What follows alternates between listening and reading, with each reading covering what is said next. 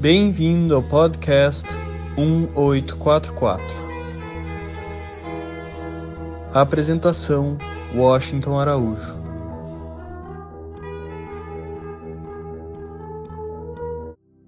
E abordarmos um tema tão bonito, tão apaixonante e uma vida tão esplendorosa e fascinante como é a vida de Abbas a vida do filho mais velho de Bahá'u'lláh, aquele que recebeu o título de Abdul-Bahá, o servo de Deus, e ele que foi o exemplo perfeito de cada ensinamento Bahá'í, a personificação e a encarnação de cada virtude celestial.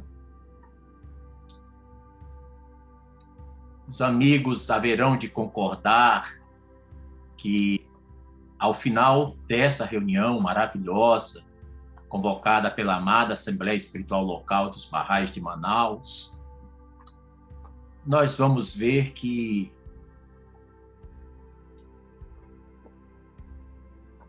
a história de Abdul Bahá, por todos os motivos, nos enche de gratidão a Deus, nos faz observar o mundo espiritual sob outro ângulo, outra perspectiva, que também não vai demorar muito o dia em que o mundo todo irá reconhecê-lo como uma dádiva do céu, porque ele tinha um gênio espiritual por excelência. Também haveremos de reconhecer mais cedo, mais tarde, que a vida de qualquer pessoa nunca mais será a mesma depois que conhecer e estudar os escritos de Abdu'l-Bahá e se deleitar com a leitura de suas inspiradoras palestras e principalmente depois de mergulhar fundo em sua história de vida. Principalmente se aquele que busca a Deus estiver sinceramente interessado em descobrir o real significado do sentido da vida. Mas cada um dos seres humanos, cada um de nós, poderá ser muito mais feliz e muito mais completo e realizado se permitir que o gênio dinâmico de Abdu'l-Bahá atue em nossa mente, toque nossos sentimentos mais profundos, no íntimo de nossos corações. Ele, a criança, o menino, o pré-jovem, o jovem, Abbas, que depois iria assumir esse título de Abdul-Bahá, ele já estava desde o princípio destinado por Deus para transformar para sempre o mapa geográfico, espiritual e intelectual do Oriente e do Ocidente, uma vez que ele fora criado para dotar o mundo com uma poderosa e instigante visão espiritual sobre a existência humana. Posso afirmar, sem sombra de dúvida,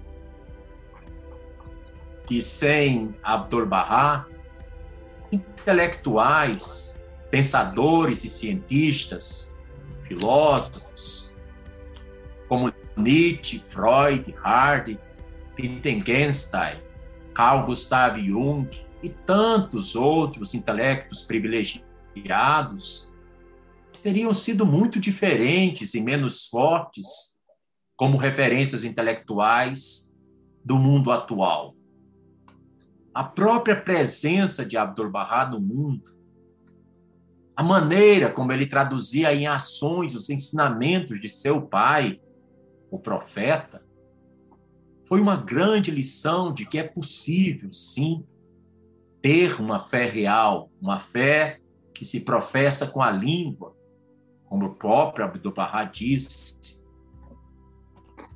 que se acredita com o coração, uma fé que se demonstra com os atos. poderemos descobrir que esse mundo tão cheio de altos e baixos, parece que sermos felizes aqui é quase que uma missão impossível. E que o máximo que alguém pode almejar é ter uma vida heróica.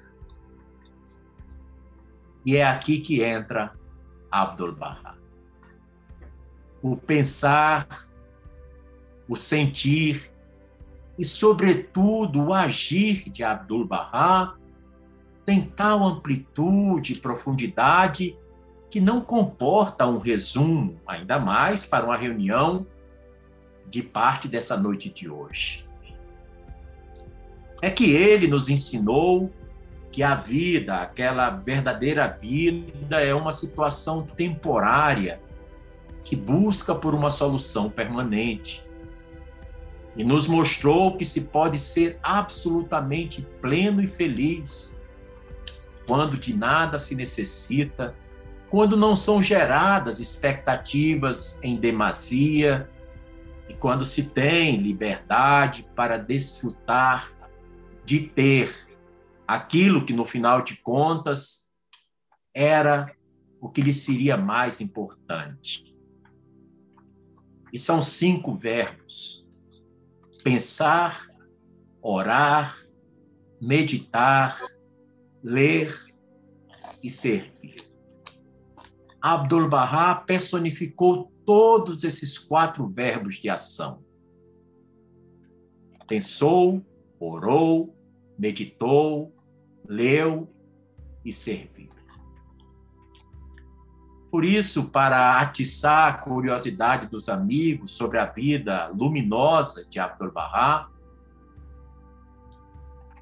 eu pensei em colocar alguns exemplos de sua vida, contar algumas histórias, a maioria delas inéditas em língua portuguesa, de pessoas que conviveram com ele face a face, olho a olho, que caminharam com ele pelas ruas de Aca, pelas ruas de Haifa, pelas ruas de Londres, que estiveram com ele ao lado da Torre Eiffel em Paris, que caminharam às margens do rio Hudson em Nova York, em Los Angeles, em Chicago, na Suíça e na Alemanha,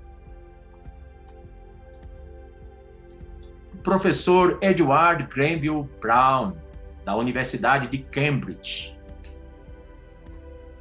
Vocês todos sabem quem é o professor Brown, mas aquele que não estiver bem lembrado, eu vou dar uma dica. Ele foi o único ocidental que entrevistou Bahá'u'lláh nos últimos anos de sua vida terrena, em Aca, na antiga Palestina, na mansão de Bardi. É dele o depoimento mais impressionante que nós temos feito por um ocidental sobre a figura majestática, a personalidade magnética e o poder espiritual que irradiava da suprema manifestação de Deus para essa época, Bahá'u'lláh. Pois bem, o professor Edward Brown disse depois que se encontrou com Abdul Bahá o seguinte: Raramente vi alguém cuja aparência me impressionasse tanto. A grandeza e o poder deste homem, quem quer que o tenha visto, jamais poderá colocar em dúvida.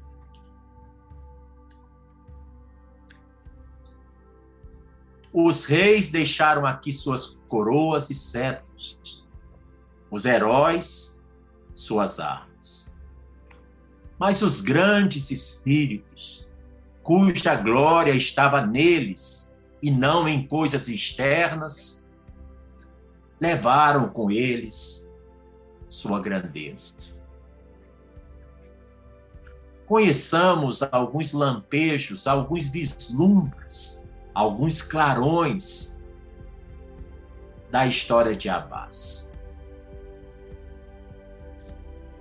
Abbas nasceu em Teherã, a capital da Pérsia, hoje Irã, no dia 23 de maio de 1844. No exato dia em que o Bab declarou sua missão como mensageiro de Deus.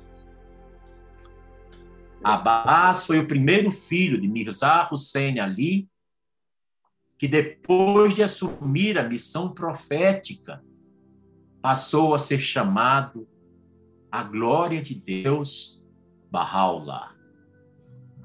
A mãe de Abbas era a Sier Hanum, ela originária de uma família iraniana muito renomada e proeminente. Mas como é que ele recebeu o nome de Abbas? O seu nome lhe foi dado como homenagem ao seu avô Mirza Abbas Nuri, conhecido como Mirza Buzurg Nuri, o grande senhor de Nur.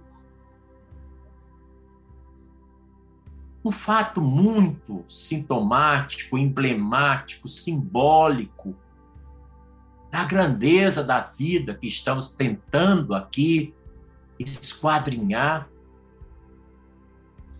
é que Tahirê, a grande poeta da Pérsia,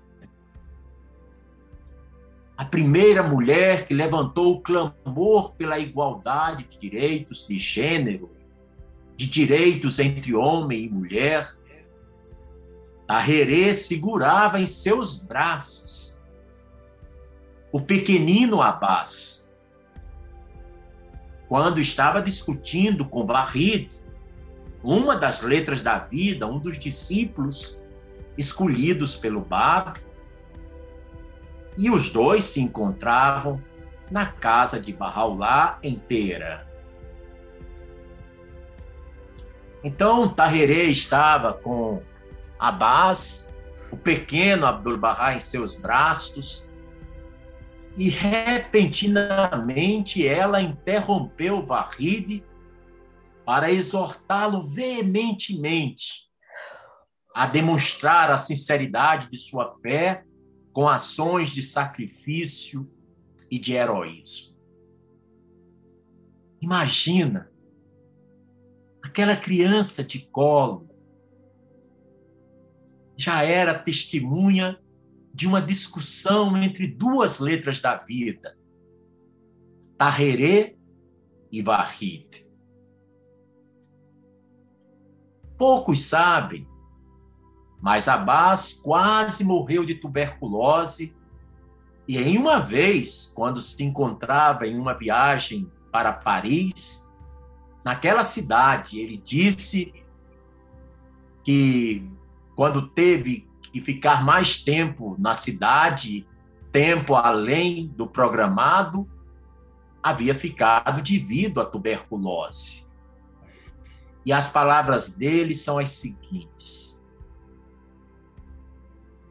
Em Teherã, quando eu era um menino com sete anos de idade, contraí tuberculose.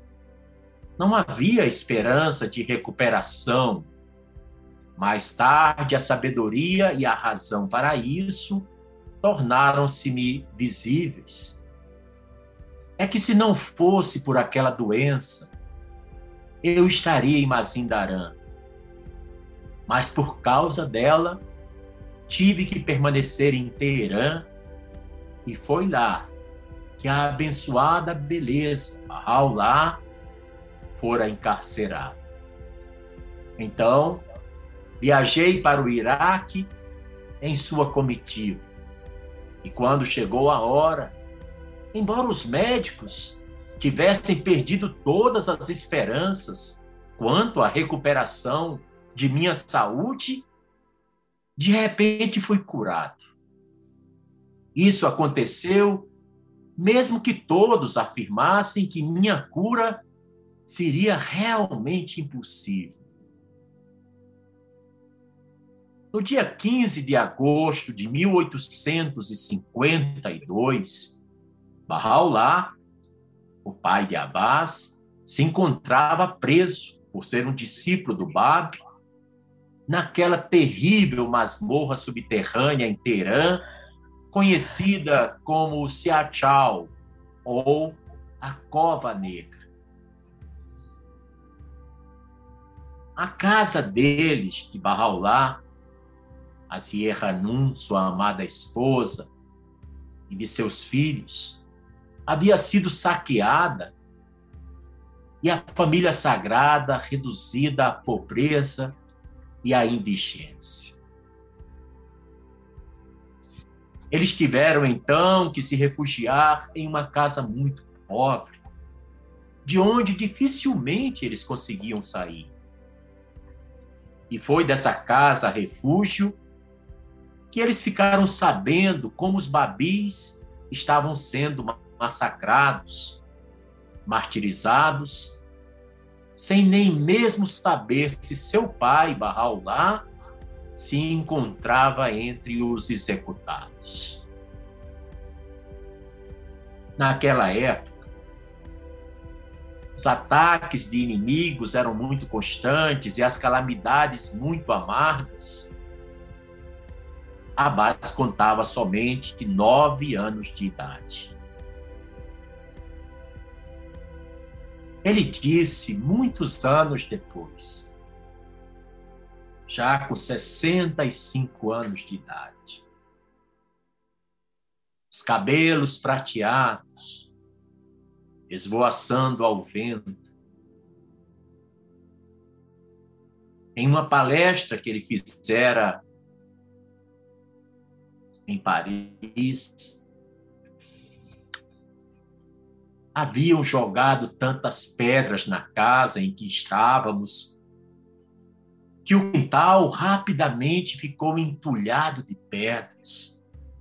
Para nossa segurança, minha mãe nos levou para outro bairro e alugou uma casa em um beco, onde cuidou de nós, sem deixar que pisássemos o pé para fora da casa. Mas um dia, continua Abdul-Bahá, aos 65 anos, contando em uma palestra em Paris. Mas um dia nosso sustento acabou e minha mãe me pediu para ir à casa de minha tia e pedir a ela que nos enviasse algum dinheiro. Eu fui e minha tia fez o que pôde por nós. Ela me deu uma moeda de cinco birãs enrolada em um lenço. E foi no caminho de volta para casa que alguém me reconheceu e eu ouvi o grito: Olhem lá! Lá está um babi. E então os meninos da rua começaram a me perseguir e a correr atrás de mim. Eu me refugiei na porta de uma casa. Fiquei lá esperando até que caísse a noite.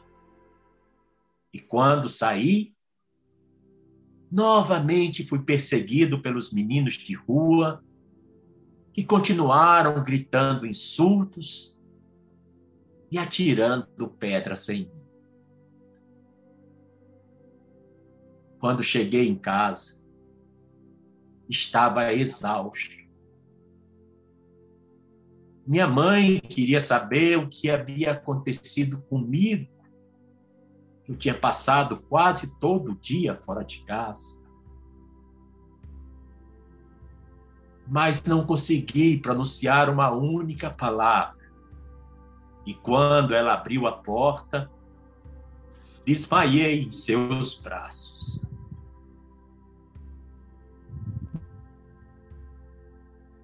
Em agosto de 1852, com menos de nove anos de idade, Abbas foi enviado com um servo negro à abençoada presença de Bahá'u'lláh no Seachal de Teherã, aquele calabouço escuro, fétido, nauseabundo, mal cheiroso e tão insalubre do Seachal. Os guardas nos mostraram a cela e o criado me carregou em seus ombros. Eu vi que era um lugar escuro e íngreme. Entramos por um portal pequeno e estreito e descemos dois degraus. E mais além desses degraus, não se podia visualizar nada. De repente, enquanto estávamos no meio da escada, ouvimos sua abençoada voz. Não o traga aqui. Era Barraulá que havia dito. Não o traga aqui.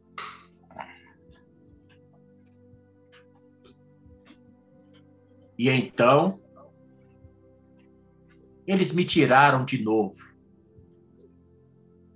Fomos ficar sentados do lado de fora, esperando os prisioneiros serem trazidos para fora do calabouço. De repente, eles trouxeram a abençoada perfeição. Ele estava acorrentado a alguns outros. E que correntes pesadas! Como eram pesadas essas correntes! Os prisioneiros conseguiram movê-lo com imensa dificuldade. Seus cabelos e sua barba estavam desgrenhados, seu pescoço ferido e inchado, e ele estava curvado sob o peso da enorme argola de aço, com todo o corpo encurvado pelo peso dessas correntes. E Abdu'l-Bahá concluiu: Isso era muitíssimo triste e comovente. Queridos amigos, essas foram as primeiras recordações da infância do menino Abbas. Hoje sabemos, com os avanços dos estudos da psique humana, que a sólida base de nossa visão do mundo e também o grau de sua profundidade são formados ainda na sua infância. Que essa visão é depois elaborada, aperfeiçoada, mas na essência não se altera. Mas nós, humanos, somos tão perseguidos pelo passado e pelo futuro que só podemos passar rapidamente pelo presente. Sabe por que sentimos tanta saudade da maravilhosa infância que cada um de nós teve? Segundo Nietzsche, porque a infância foi a única época despreocupada. Ou seja, sem preocupação antes de adquirirmos lembranças tristes e graves acumulados pelo lixo do passado. E quando estávamos na infância, não contávamos ainda com as incertezas, nem a ansiedade geradas pela preocupação com que o futuro poderia nos reservar. Então, vocês imaginem esses poucos relatos que eu contei da infância de Abdul Bahá, que o acompanharam durante toda a sua existência e que mesmo ele já idoso, fazendo uma palestra em Paris, interrompeu a palestra para contar uma dessas histórias. Ou intercalar essa história que hoje estamos apresentando com alguns relatos, com alguns registros ainda inéditos em língua portuguesa, que vem do diário de Juliet Thompson, uma das primeiras barrais norte-americanas. Ela escreveu no dia 6 de julho de 1909.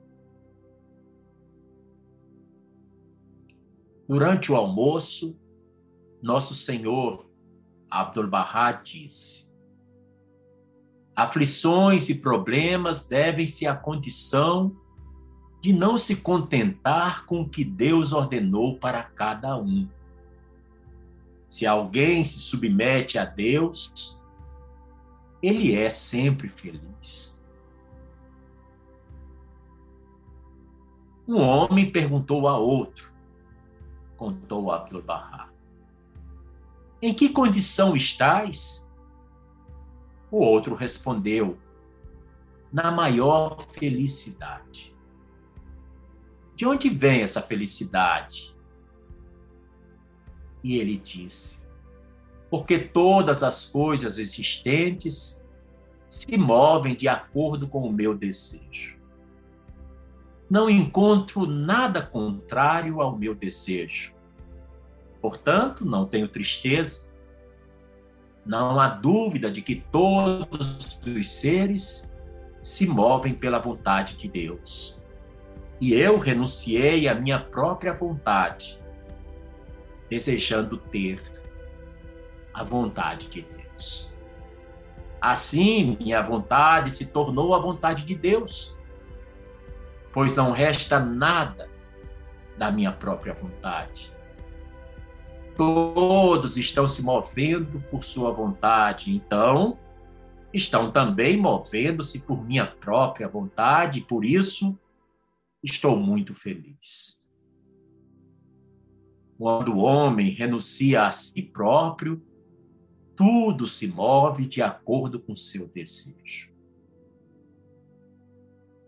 No dia 10 de julho de 1912, Juliette Thompson anotou o seguinte em seu diário: Hoje fui ao mestre de manhã cedo com algo em meu coração para dizer mas já haviam pessoas com ele e não tive chance para lhe falar em particular. Ele chamou quando entrei na sala. Venha, Juliette, senta-te ao meu lado. Agora fale. Mas como eu poderia diante daquelas pessoas? Hesitei todas as tuas esperanças e desejos estão destinados a serem cumpridos, disse Abdu'l-Bahá, no reino de Deus. Essa foi a minha deixa. Vem dizer-te, meu Senhor, que agora tenho apenas um desejo: oferecer meu coração para o teu serviço. Isso também farás, mas todos os teus desejos serão realizados. Ele me reteve para o almoço naquele dia, enquanto esperávamos no porão inglês o almoço ser anunciado. Valiullah e eu sozinhos com o mestre. Ele falou novamente da minha veracidade oh, eu rezei. Oh, que algum dia eu tenha todas as virtudes, para que de todas as formas possa te fazer feliz. Disse Abdul Bahá. Mas quem possui a veracidade possui todas as virtudes, disse o mestre. Depois, ele nos contou uma história. Houve uma vez um discípulo de Muhammad que perguntou a outro discípulo: O que devo fazer para agradar a Deus? E o outro discípulo respondeu: Não mate, não roube, não cobice, etc. Uma grande quantidade de não faça. Abdul-Bahá riu ele fez ainda outra pergunta: O que devo fazer para ficar mais perto de Deus? E esse discípulo respondeu: deve suplicar e orar, deve ser generoso, deve ser corajoso, etc, etc. Então o discípulo foi para ali. O que tu dizes que eu deva fazer para agradar a Deus e tornar-me mais próximo dele? Ali respondeu: só uma coisa. Seja sincero. Pois, continuou o mestre, pois se tu és veraz, não podes cometer um assassinato, terias que confessá-lo nem podes roubar, também terias que confessar. Então, se alguém é verdadeiro, ele possui todas as virtudes. Posso dizer-te que e me contou uma coisa tão maravilhosa que até mesmo para apreciar e registrar suas palavras para lê-las no futuro, não posso repeti-las aqui, continua escrevendo Juliette Thompson em seu diário. Meu Senhor, eu disse, se alguma vez te contei uma mentira, foi porque iludi a mim mesmo. Existem graus de verdade, respondeu ele, mas aquela tua palavra que tanto me agradou foi a absoluta, perfeita extraordinariamente verdadeira. Voltemos um pouco agora à história de Abbas. Nós tínhamos parado quando ele tinha menos de nove anos. Então, dos nove aos 19 anos, Abbas viveu em Bagdá. E isso foi entre os anos de 1853 a 1863. Aqueles seriam os anos mais importantes de sua formação como criança, como adolescente e como jovem. Ele contou que usava todo o seu tempo lendo os escritos do Bab e tendo-os de memória. Eventualmente, Abbas também gostava de montar a cavalo, frequentava os círculos intelectuais de Bagdá, que demonstravam grande admiração e apreço por sua sabedoria. Sua educação esteve todo o período sob a supervisão pessoal de Bahá'u'lláh.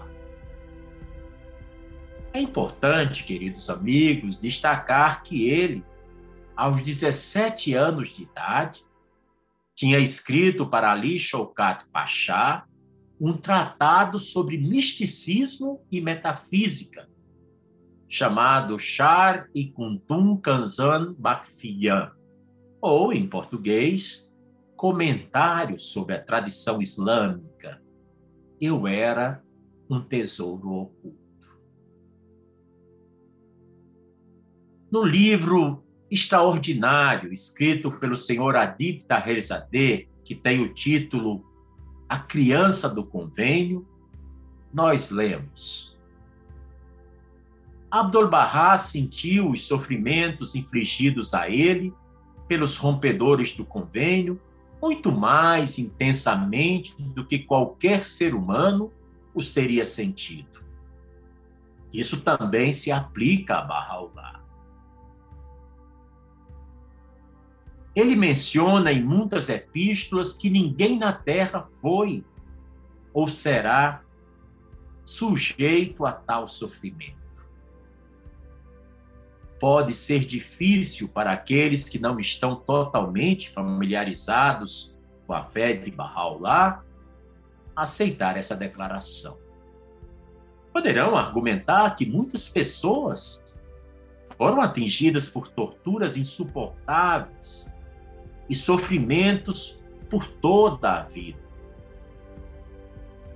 Para apreciar as palavras de Bahá'u'lláh, Imaginemos uma comunidade em algum lugar do mundo cujo povo seja selvagem, bárbaro e brutalmente cruel. Aqueles nascidos e criados dentro de tal comunidade, que viveram lá por toda a vida e nunca estiveram em contato com a civilização, iriam descobrir que esta vida é apenas a vida normal, a selvageria, a barbaridade, a crueldade, porque todos a praticavam nesse lugar. E embora para quem está de fora o padrão pareça muito cruel, para os membros dessa comunidade, todo evento ocorrido em seu meio seria um acontecimento natural e aceito como tal. É o que podemos, queridos amigos, chamar hoje de a normalização da barbárie, a banalização da dor, da crueldade, da selvageria de uns com relação a outros, ou como a tese defendida pela filósofa Hannah Arendt, a banalidade do mal.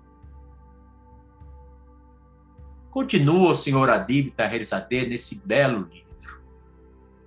Como em todas as outras comunidades, haveria momentos de alegria e de conforto, mas também de tristeza e sofrimento para as pessoas que pertenciam a esta sociedade. No entanto, se uma pessoa nobre que viveu em uma sociedade altamente civilizada for forçada a se juntar a essa comunidade selvagem, essa pessoa sofreria muito mais do que o restante. Isso porque estaria acostumado a um padrão de vida muito superior Pode-se dizer que passou por crueldades e sofrimentos, tanto mentais quanto físicos, que ninguém mais naquela comunidade jamais haveria experimentado. Imaginemos agora, amigos, o presente caso de Abbas, de Abdul Bahá. Ele fora educado sob a guia e supervisão direta de ninguém menos que a suprema manifestação de Deus em seu dia? Quanto amor dele receberia, quanta sabedoria e acesso às palavras reveladas, com a tinta no papel ainda quentinha, produziriam em uma alma tão doce, tão terna e tão amada? Embora nunca possamos compreender a realidade de Bahá'u'lláh, o manifestante de Deus, ou a realidade de Abdul-Bahá, o maior mistério de Deus e o centro de seu convênio, podemos observar algumas de suas características sobre-humanas. Ao contrário de um ser humano cuja mente só pode lidar com um assunto de cada vez, Abdul Bahá, que tinha todos os poderes de Bahá'u'lláh conferidos a ele, estava livre dessa limitação. Normalmente, uma pessoa fica sobrecarregada quando afligida por sofrimentos ou confrontada com obstáculos intransponíveis. Sob tais circunstâncias, mesmo as pessoas de habilidade notável mostram sua fraqueza e revelam sua fragilidade humana. Eles tentam lidar com um problema de cada vez e muitas vezes buscam a ajuda de especialistas e consultores que os ajudem a tomar uma decisão. Mas não é assim com a Não é assim com a ele agiu independentemente, pois nenhum indivíduo era qualificado para aconselhar ou auxiliá-lo em suas múltiplas atividades. A alma de Abdu'l-Bahá não estava presa às limitações do mundo humano e sua mente não ficava sobrecarregada ao se defrontar com uma série de problemas simultaneamente. Em meio às calamidades, quando o mais capaz dos homens teria sucumbido à pressão, Abdu'l-Bahá permaneceu desprendido, desapegado, enquanto voltava sua atenção para tudo o que desejava. Esta é uma das características distintivas do manifestante de Deus e de seus escolhidos. Bahá'u'lláh explicou isso no Kitab Khan, citando a célebre passagem islâmica: nada impede que ele se ocupe com qualquer outra coisa. É esse o verso que está no Kitab Como nós estamos vendo, Abdu'l-Bahá foi um ser, por todos os motivos, especial. Para que possamos apreciar essa vida nessa noite maravilhosa, convocada pela querida Assembleia Espiritual Local dos Barrais de Manaus, para nos acercarmos, nos familiarizarmos mais com a vida daquele que esse ano completa um centenário da última vez em que ele pisou sobre a face dessa terra, para que a gente possa apreciá-lo, mesmo que seja em um grau muito limitado, os poderes sobre-humanos e as perfeições divinas com as quais Abdu'l-Bahá foi investido, não podemos realmente fazer nada melhor senão ler aos escritos de Shoghi Effendi, referindo-se à posição de Abdu'l-Bahá e à posição que o mestre ocupa nessa dispensação, o amado guardião escreve. Seria realmente difícil para nós, que estamos tão perto de tal tremenda figura, somos atraídos pelo misterioso poder de uma personalidade magnética para obter uma compreensão clara e exata do papel e caráter daquele que, não apenas da dispensação de Bahá'u'lláh, mas em todo o campo da história religiosa, cumpre uma função única. Embora se movendo em uma esfera própria e ocupando uma posição radicalmente diferente daquela do autor e do precursor da revelação Bahá'í, Abdul-Bahá, em virtude da posição que lhe fora ordenada através convênio de Bahá'u'lláh, forma junto com eles o que pode ser denominado as três figuras centrais de uma fé que não é abordada na história espiritual do mundo. Agora, prestemos atenção a esse breve relato.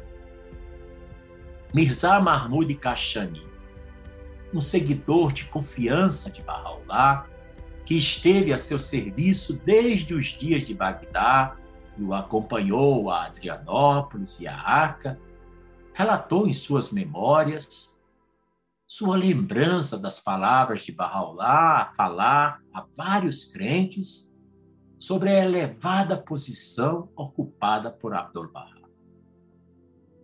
Eu vou apresentar a vocês uma tradução resumida dessas notas. O Mirza Mahmud Kashani escreveu a palavra Akar, ou H, que significa o mestre, foi uma designação dada a Abdu'l-Bahá. Lembro-me de que um dia, quando Bahá'u'lláh estava no jardim de Vashash, que era um lugar encantador, situado fora de Bagdá, e que ele ocasionalmente costumava visitar, alguém havia se referido a certos indivíduos como o Akar, ou seja, como o mestre. Ao ouvir isso, Bahá'u'lláh foi ouvido dizendo com a voz de comando: Quem é o H? Há apenas um H e ele é o maior ramo. Ou seja, Bahá'u'lláh proibiu que chamassem de mestre a outras pessoas, porque aquele era o título de seu filho, Abdul-Bahá. Hadi Mirza Habibullah Yafinan, um filho mais novo de Mirza Aká, intitulado Nuruddin, um dos distintos membros da família Afinan, nós sabemos, né? A família Afinan são aqueles que são descendentes diretos do amado Bab, são os Afinan. Assim como os descendentes de Bahá'u'lláh são chamados Aksa. Esse Haji Mirza Habibullah e Afinan escreveu em suas memórias algumas histórias bem peculiares de sua peregrinação no ano de 1891. O seguinte é um extrato dessas notas. Foi nessa época que Abdul Bahá chegou de Acre. A abençoada beleza disse: O mestre está chegando, apresso-me em atendê-lo.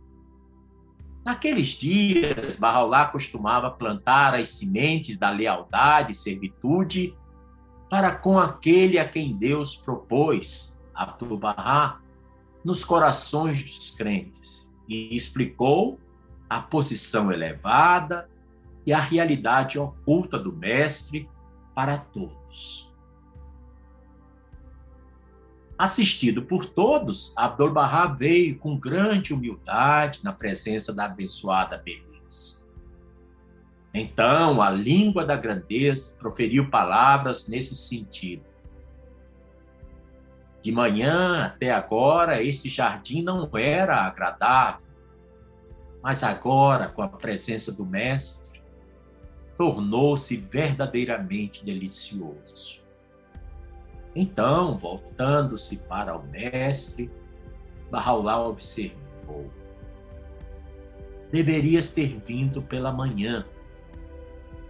Abdul-Bahá respondeu: o governador de Aca e alguns residentes solicitaram um encontro comigo.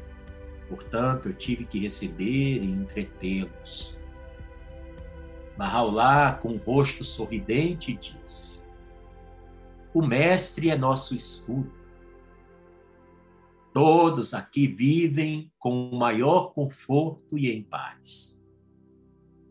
A associação com pessoas de fora como essas é muito, muito difícil. É o mestre que enfrenta tudo e prepara os meios para o conforto para todos os amigos. Que Deus proteja ele do mal dos invejosos e hostis. Essas não devem ser interpretadas como as palavras exatas de Bahá'u'lláh ou de Abdu'l-Bahá, é um relato das memórias desse senhor Mirza Habibullah e Afinan, e que é citado pelo senhor Adib Sandeh.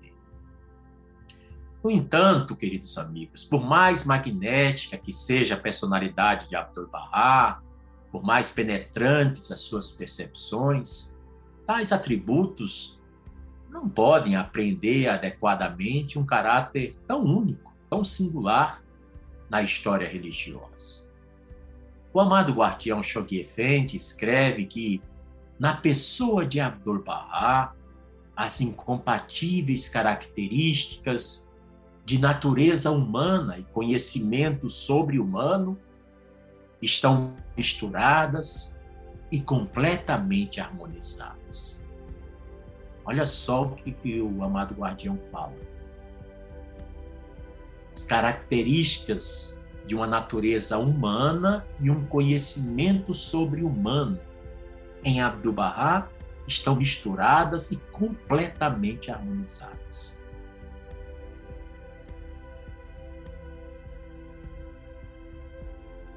Eu queria compartilhar com vocês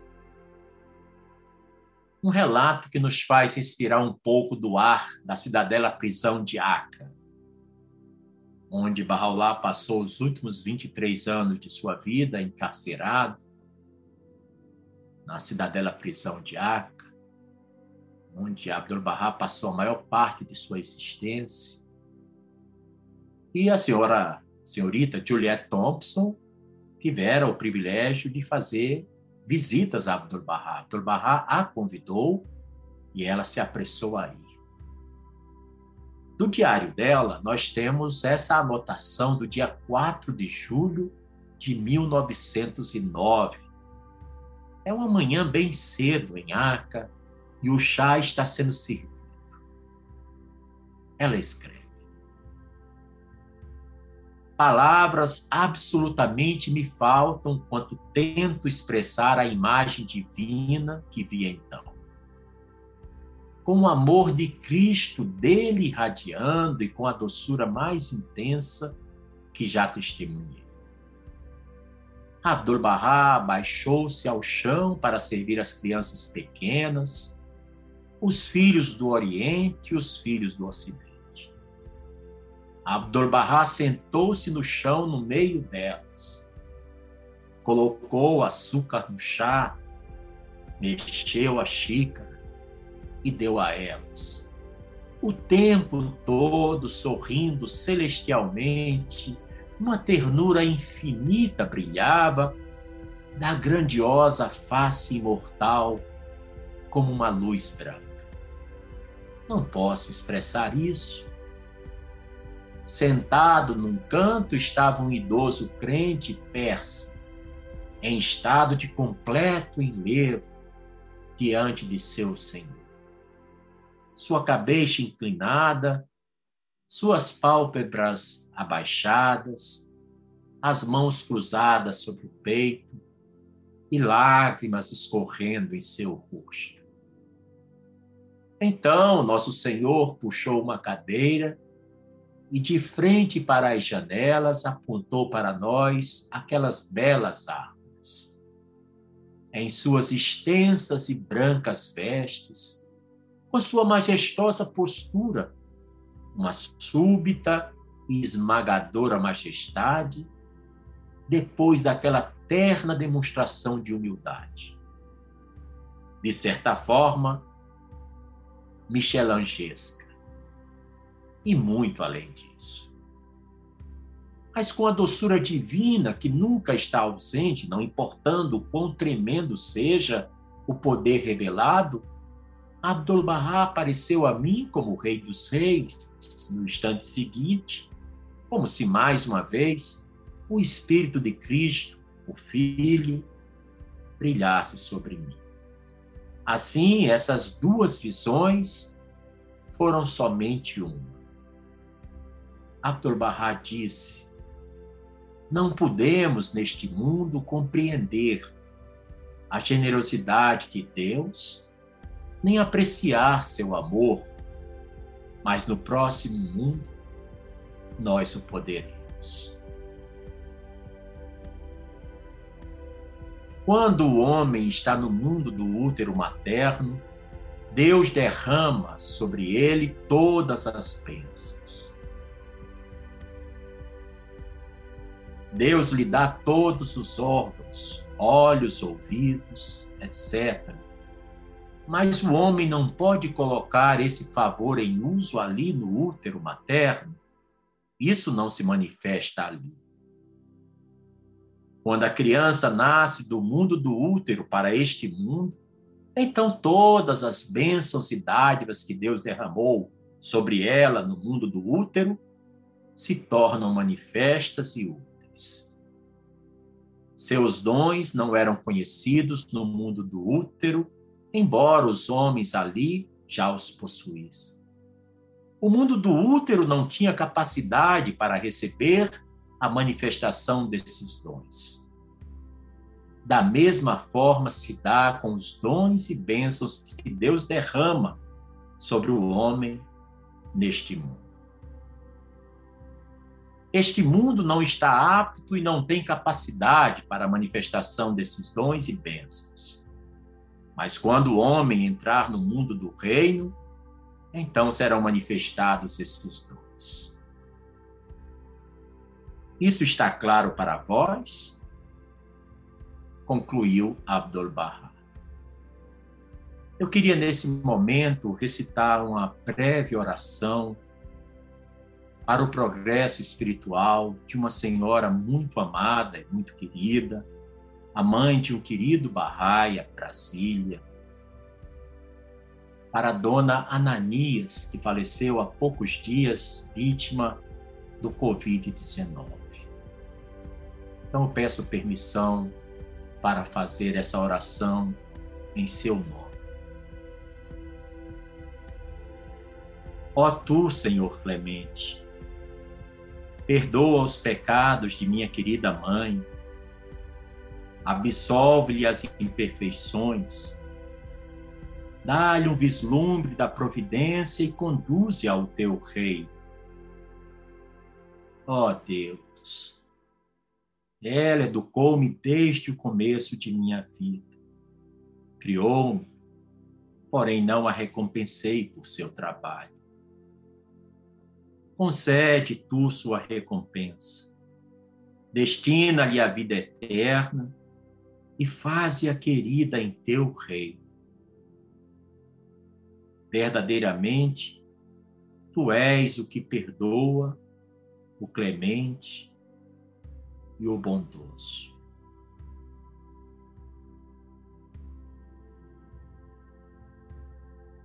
Essa inspiradíssima oração foi revelada por Abdul Bahá e todos nós nos unimos agora suplicando as bênçãos de Deus para o progresso espiritual da dona Ananias, por todos os seus mundos espirituais.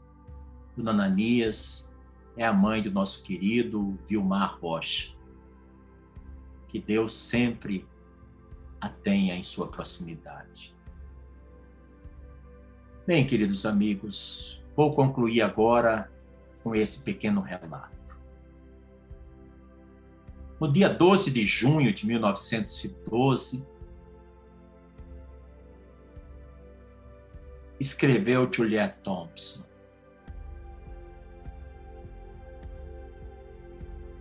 O mestre me deteve por um momento quando me juntei a Percy no carro.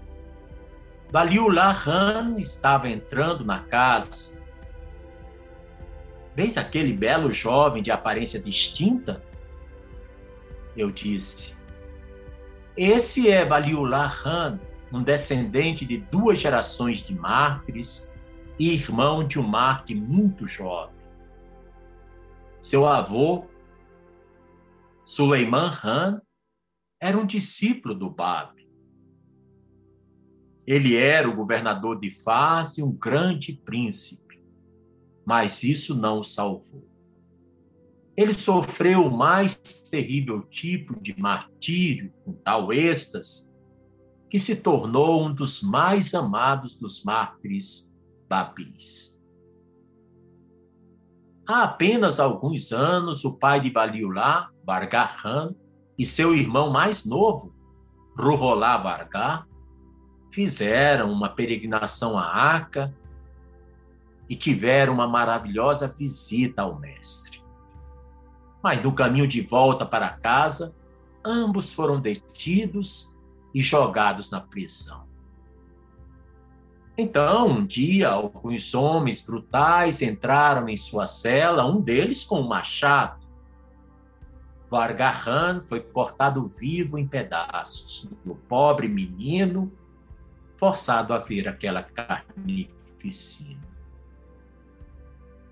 Quando acabaram, um dos carrascos voltou-se para a criança, que era Ruholá. Acho que vou contar o resto nas próprias palavras de Baliullah Han, como ele me contou. Continua Juliette em seu diário. O homem disse ao meu irmão: Se negardes Bahá'u'lláh, nós o levaremos à corte do chá e honras e riquezas serão empilhadas sobre ti.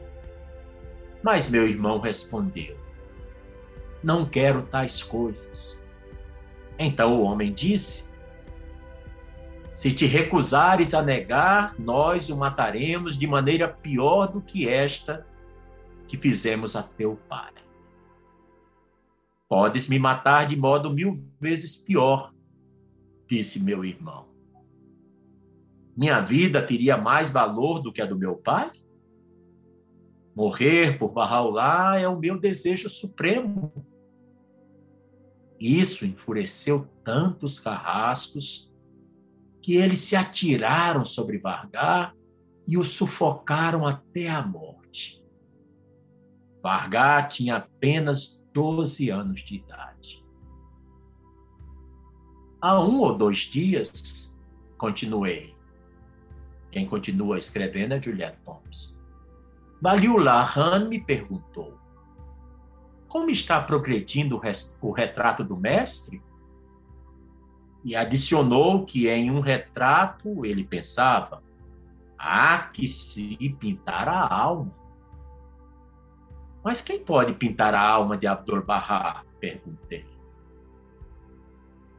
Eu gostaria que pudessem ter visto o fogo nos olhos de Baliullah Han quando ele se levantou e disse: Podemos pintá-la com nosso sangue. Bem, queridos amigos, eu senti que eu preparei comida para 300 pessoas. Tem muita coisa, eu vou contar uma história muito breve, porque a vida de Abdul Bahá é tão apaixonante e a gente se sente tão tão feliz, né, de, de podermos ter ele como exemplo, né? e podermos pensar nas coisas boas que ele nos ensina, da forma como ele nos mostra, né?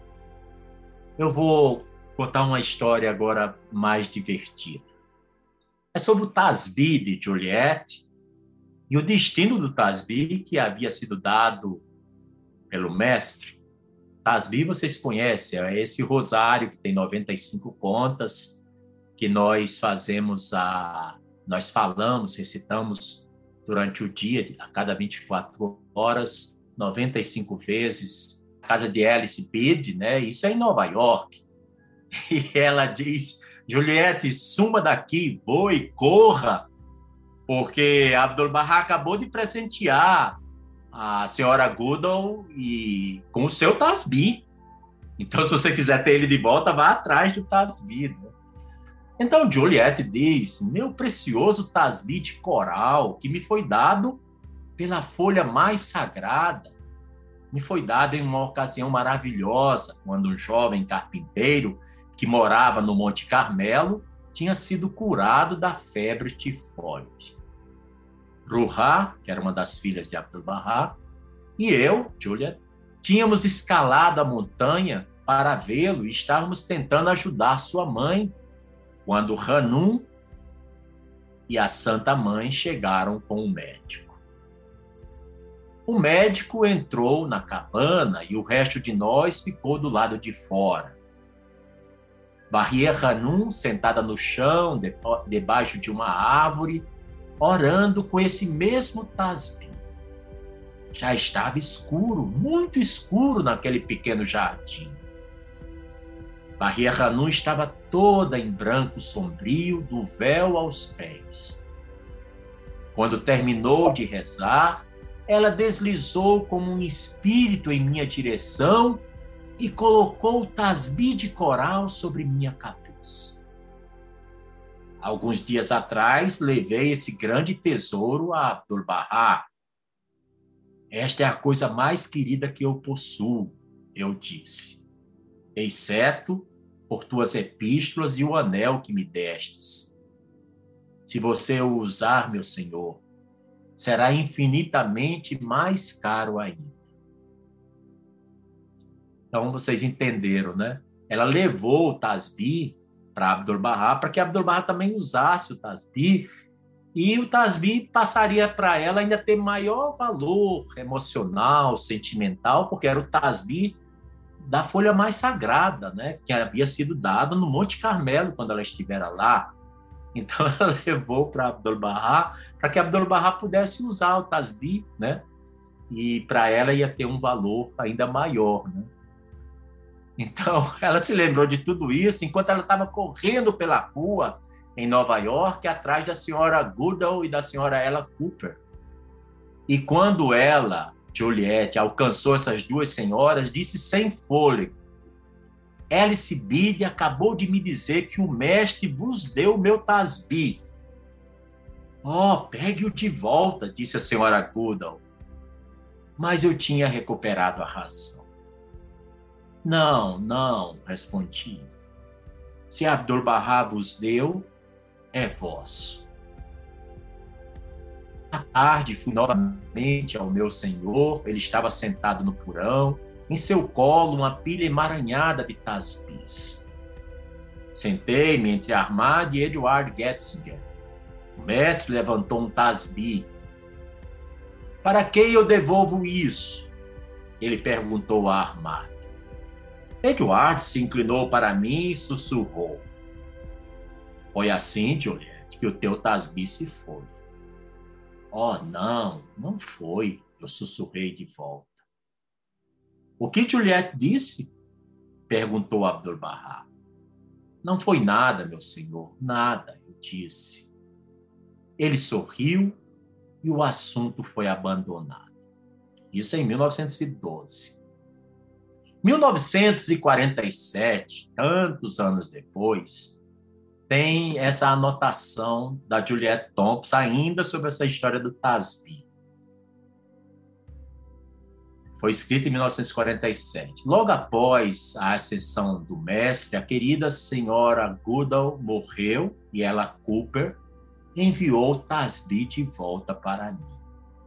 Vários anos depois, eu dei para Romaine Benjamin o Tasbi desempenhou um papel milagroso em sua vida e quando ele morreu oito anos atrás, esse Tasbi novamente regressou para mim.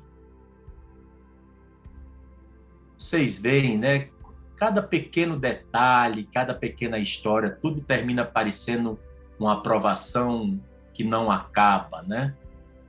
Então, queridos amigos, vamos concluir com essa brevíssima história chamada Nosso Teatro. Quando Abdul-Bahá estava em Londres em 1913, entre seus muitos visitantes se encontrava uma atriz que falou com ele sobre o teatro e sobre o seu trabalho. Também temos um teatro, disse-lhe Abdul-Bahá. A atriz imediatamente tornou-se toda interessada e entusiasmada. Sim, onde é que ele fica? Ela disse. Eu adoraria vê-lo. Posso encenar nele? Nosso teatro, respondeu Abdul-Bahá sorrindo. Foi construído em um país onde existe eterna primavera. As ruas dessa cidade são tão limpas quanto a superfície de um espelho. As luzes daquele teatro são os raios do sol da realidade. Os atores do nosso drama são os santos manifestantes de Deus. O público é composto de almas puras e santificadas elas desempenham seus papéis com a mais delicada arte. Elas pronunciam suas palavras com poder e potência. O palco de nosso teatro, continuou Abdul-Bahá, é a arena em que se desenrola a tragédia mais sublime, o drama mais terrível, os acontecimentos mais emocionantes e comovedores da vida. Venha e junte-se à nossa empresa. Você atuou toda a sua vida no palco material. Agora venha e atue nesse palco celestial. Seus colegas atores irão ajudá-lo, irão treiná-la em sua parte, passo a passo. Você se tornará estrela brilhando na galáxia daqueles dramaturgos inspirados no céu. Queridos amigos, a maior sabedoria é ter o presente como objeto maior da vida, pois o presente é a única realidade, tudo mais é imaginação. Nesses tempos sombrios que vivemos, quando assistimos aos telejornais, lemos nos portais noticiosos da internet nada menos que a última loucura de algum governante, de alguma autoridade, Quando vemos a justiça ser violentada, mercadejada como moeda de troca, riquezas materiais adquiridas de forma obscena, e quando somos informados do desespero e da insegurança brutal em que luta por sobreviver mais de dois terços da população mundial, parece-nos mais do que oportuno, na verdade até irrecusável, deixar de compartilhar com os amigos esse texto da pena de Jamal Mubarak, da abençoada beleza de Deus, Bahá'u'lláh. Bahá'u'lláh afirma em uma epístola referindo-se a Abdu'l-Bahá. Nós te fizemos um refúgio para toda a humanidade, um escudo para todos os que estão no céu e sobre a terra, uma cidadela para quem quer que tenha acreditado em Deus, o incomparável, o onisciente. É tempo de a humanidade, queridos amigos, se volver para Abdu'l-Bahá, pois ele é o que a humanidade mais necessita. Um refúgio. É ele o que todos os que estão nos céus e na terra mais almejam alcançar um escudo para os crentes, para os fiéis que amam a Deus. Abdu'l-Bahá é a esperada cidadela. É isso que nos disse Bahá'u'lláh nas 36 palavras que acabei de compartilhar com os amigos muitíssimo grato por seu tempo, pela sua bondade, pelo carinho, por estarmos todos juntos, celebrando a vida memorável do nosso amado mestre Abdul Bahá. Obrigado à querida comunidade Bahá'í de Manaus, a sua amada Assembleia Espiritual Local. Parabéns por essa iniciativa tão louvável de reunir os amigos para entenderem, conhecerem, refletirem sobre os muitos exemplos que Abdul Bahá nos deixou. E foi um prazer imenso.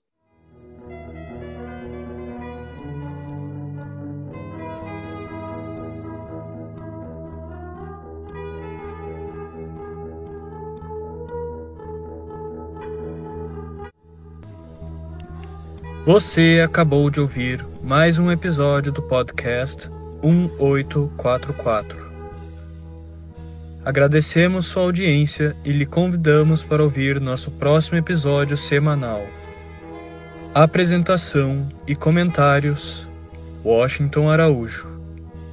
Trilha musical composta por Ian Garbinato. Vinhetas: Diogo Garbinato.